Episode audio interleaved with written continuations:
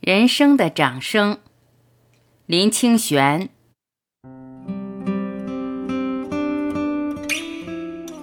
对太阳雨的第一印象是这样子的：幼年随母亲到玉田里采玉梗，母亲用半月形的小刀把玉梗采下，我蹲在一旁看着，想起玉梗油焖豆瓣酱的美味。突然。被一阵巨大的震耳的雷声所惊动，那雷声来自远方的山上。我站起来望向雷声的来处，发现天空那头的乌云好似听到了召集令，同时向山头的顶端飞驰去集合，密密层层地叠成一堆。雷声继续响着，仿佛战鼓频催，一阵急过一阵。忽然有人喊了一声。冲啊！乌云里哗哗洒下一阵大雨，雨势极大，大到数公里之外就听见噼啪之声，撒豆成冰一样。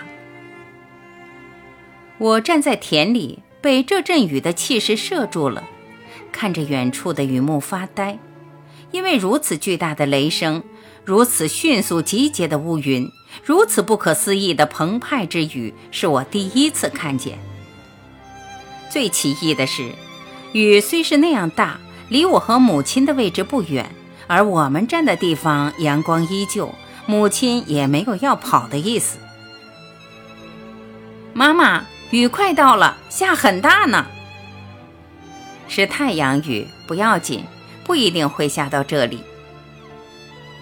母亲的话说完，才一瞬间，雨就到了，犹如机枪掠空，哗啦一声从我们头顶掠过。就在扫过的那一刹那，我的全身已经湿透。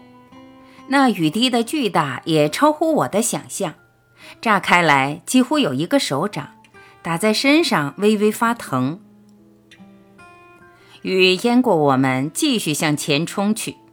奇异的是，我们站的地方仍然阳光普照，使落下的雨丝恍如金线。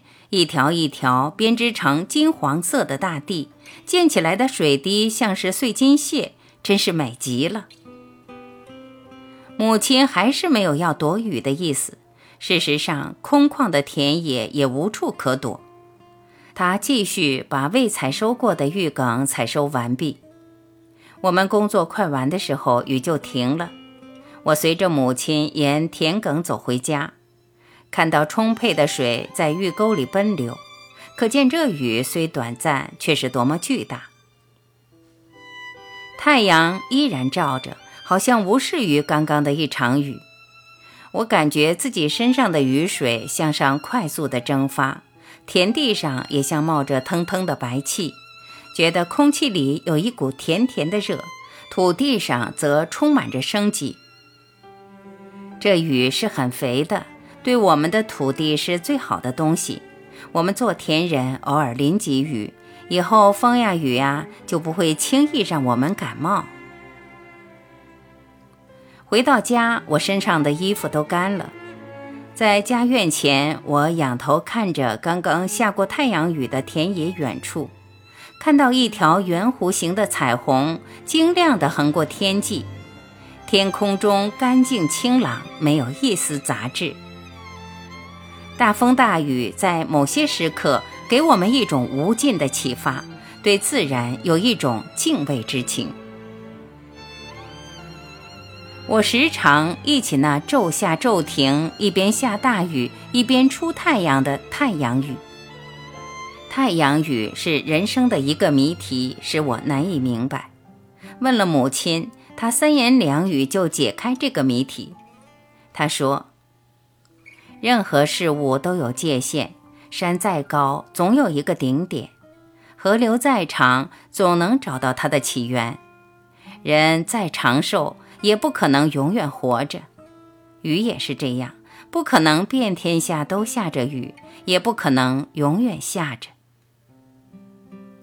在过程里固然变化万千，结局也总是不可预测的。我们可能同时接受着雨的打击和阳光的温暖，我们也可能同时接受阳光无情的暴晒与雨水有情的润泽。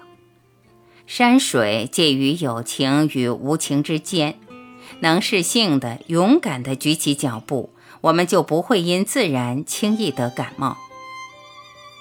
一点浩然气，千里快哉风。心里存有浩然之气的人，千里的风都不易快哉，为他飞舞，为他鼓掌。这样想来，生命的大风大雨，不都是我们的掌声吗？